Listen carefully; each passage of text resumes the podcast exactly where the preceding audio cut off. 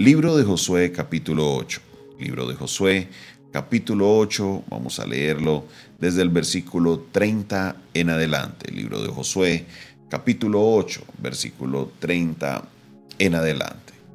Entonces Josué edificó un altar a Jehová, Dios de Israel, en el monte Ebal, como Moisés, siervo de Jehová, lo había mandado a los hijos de Israel, como está escrito en el libro de la ley de Moisés un altar de piedras enteras sobre las cuales nadie alzó hierro, y ofrecieron sobre él holocaustos a Jehová, y sacrificaron ofrendas de paz. También escribió allí sobre las piedras una copia de la ley de Moisés, la cual escribió delante de los hijos de Israel.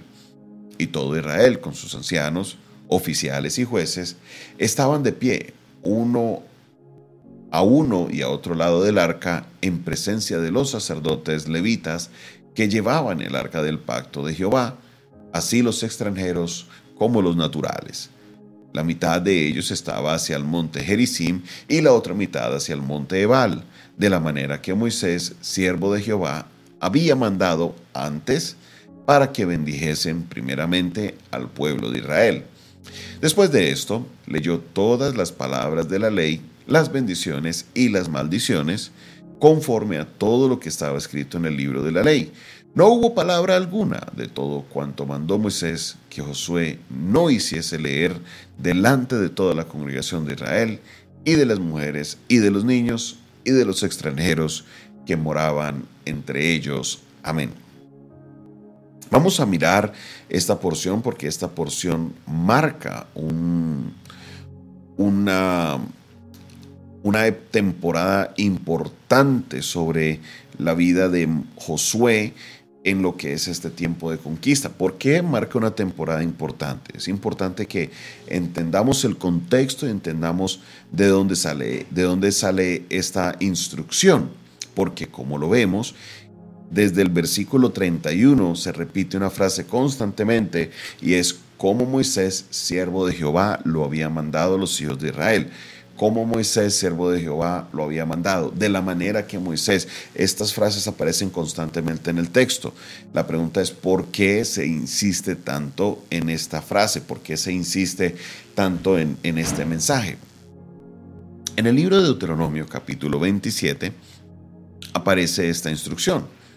En el libro de Deuteronomio capítulo 27 versículo 1 dice la palabra de Dios, ordenó Moisés con todos los ancianos de Israel al pueblo, diciendo, guardaréis todos los mandamientos que yo os prescribo hoy, y el día que pases el Jordán a la tierra que Jehová tu Dios te da, levantarás piedras grandes y las revocarás con cal, y escribirás en ellas todas las palabras de la ley cuando hayas pasado para entrar en la tierra que Jehová tu Dios te da, tierra que fluye leche y miel, como Jehová, el Dios de tus padres, te había dicho cuando pues hayas pasado el Jordán, levantarás estas piedras que yo os mando en el monte Ebal y las revocarás con cal, y edificarás allí un altar a Jehová tu Dios, altar de piedras, no alzarás sobre ellas instrumentos de hierro.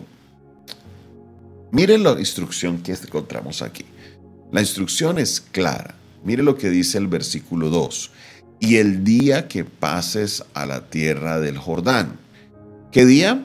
El día que pases a la tierra del Jordán.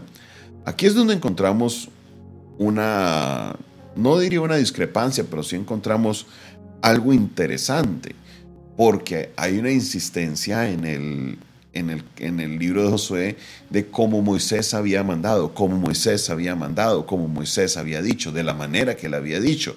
Pero cuando vamos a la instrucción, instrucción, hay algo que, que no, no está alineándose muy bien y es el factor tiempo. ¿Por qué? Porque Moisés le dice a Josué, el día que cruces el Jordán, el día que cruces el Jordán debes hacer esto. Pero en el momento en el que estamos, ya habían pasado muchos días desde el cruce del Jordán desde el cruce del Jordán. Primero encontramos que el pueblo eh, pasó, había muchos que no se habían circuncidado y fueron al monte y fueron circuncidados. Luego viene la conquista de Jericó. Pregunta, ¿será que unos hombres recién circuncidados se pueden ir a la conquista? Claro que no. Tuvo que haber pasado un tiempo de recuperación, póngale un mes aproximadamente. La conquista de Jericó eh, Dios es quien les da la instrucción. Esa conquista dura en total una semana. Fueron seis días de darle una vuelta y luego al séptimo día siete vueltas. Entonces viene una semana adicional y seguramente de la semana adicional no pasaron inmediatamente a donde hay. Vino el problema de Acán y esto tomó días, o sea, ya vamos como por dos meses o tres meses después de que se cruzó el Jordán. Después del cruce del Jordán viene la batalla de Ai, viene eh, la victoria de Ai también y ahora es que se viene a levantar el altar. Yo diría que aquí podemos estar hablando de unos seis meses a un año aproximadamente después de que se cruza el Jordán, que Josué levanta el altar delante de Dios. ¿Por qué entonces hacemos tanto énfasis? Porque en el libro de Deuteronomio Moisés le dice el día que cruces el Jordán. Josué no lo hizo. Personalmente nosotros creemos, o yo creo, de que una de las razones también por las cuales Josué sufre esta derrota en Ai, la derrota que acabamos de estudiar hace una semana, es porque Josué tampoco había cumplido esta instrucción de parte de Dios. No se había levantado altar, no se habían levantado las piedras revocadas con cal para la palabra. ¿Qué, pastor, qué es esto de las piedras revocadas con cal? En la época de Josué no existía el papel. En la época de Josué tampoco estaba el pergamino. En la época de Josué todavía no se acostumbraba a escribir en la piel. Como ustedes saben, en la época de Josué, los que han visto historia, lo que se hacía era escribir en las rocas.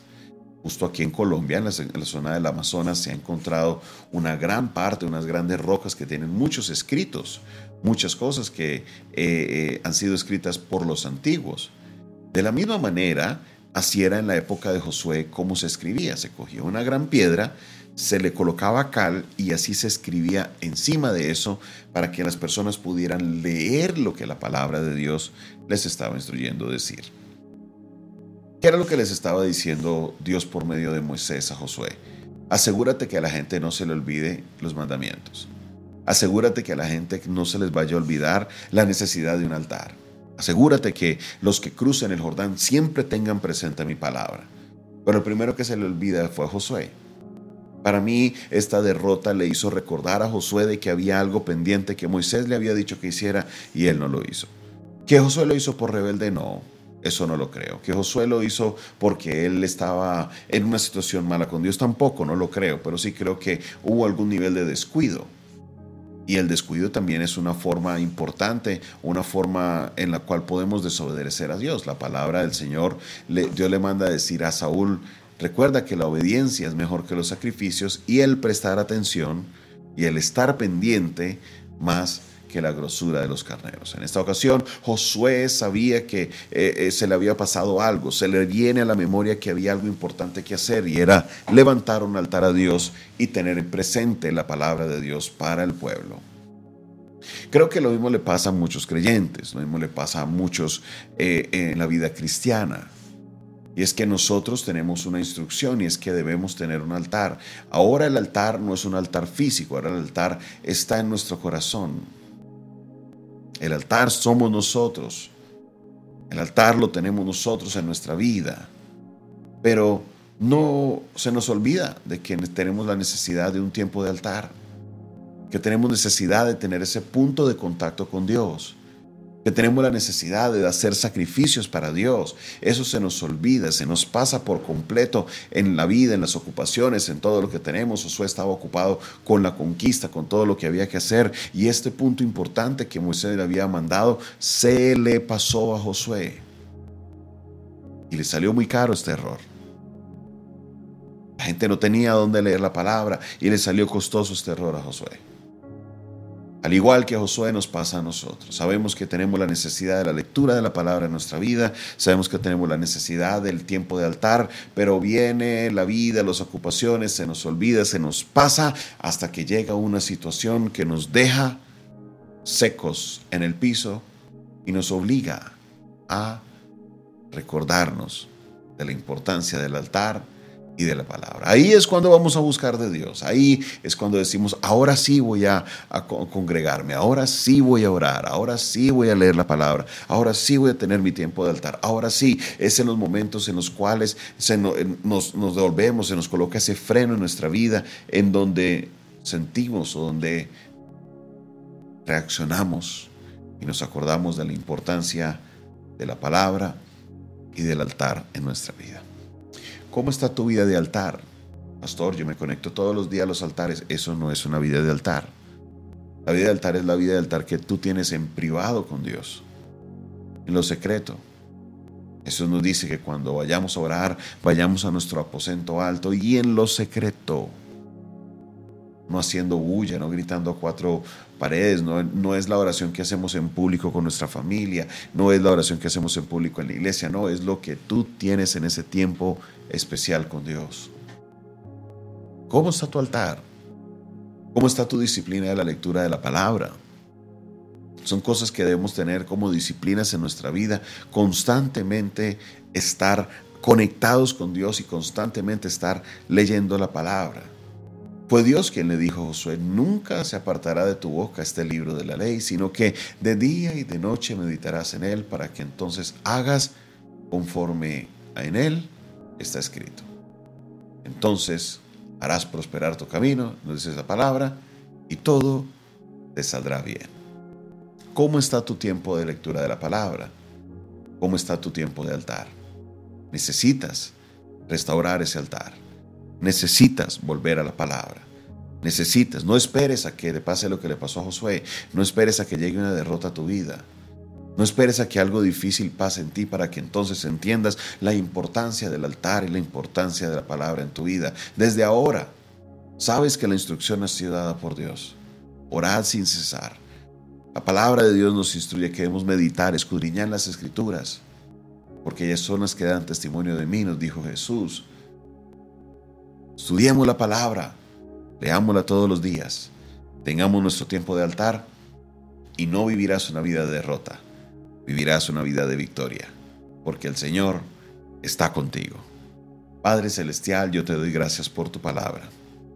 Gracias te doy, Señor, en esta hora de la mañana, por este recorderis que nos das, por ese recorderis que nos dejas, Señor, de volver a tu palabra por ese recorderis que nos das de volver al altar, ese punto de encuentro contigo.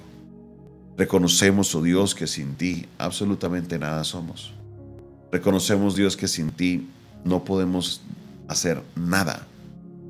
Reconocemos que sin ti, Señor, de verdad que estamos perdidos. Te pedimos, te pedimos, oh Dios, que obres en nuestra vida. Te pedimos, oh Dios, que obres en todo nuestro ser necesito de ti cada día más. Señor, transforma nuestra vida conforme a tu perfecta voluntad. En el nombre de Jesús. Amén, amén y amén.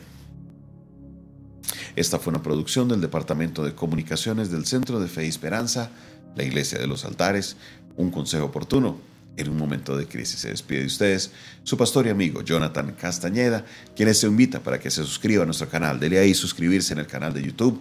Cuando le aparezca la campanita al lado, también dele clic. No olvide también eh, compartir este video y compartir este audio. Si quieres aprender un poco más de nuestro ministerio, escríbenos. Nuestro número es el 316-617-7888. También si quieres sembrar una ofrenda para que este programa pueda seguir llegando a muchos otros medios de comunicación, no olvides también, lo puedes hacer por medio de esta línea telefónica. Dios te bendiga, Dios te guarde.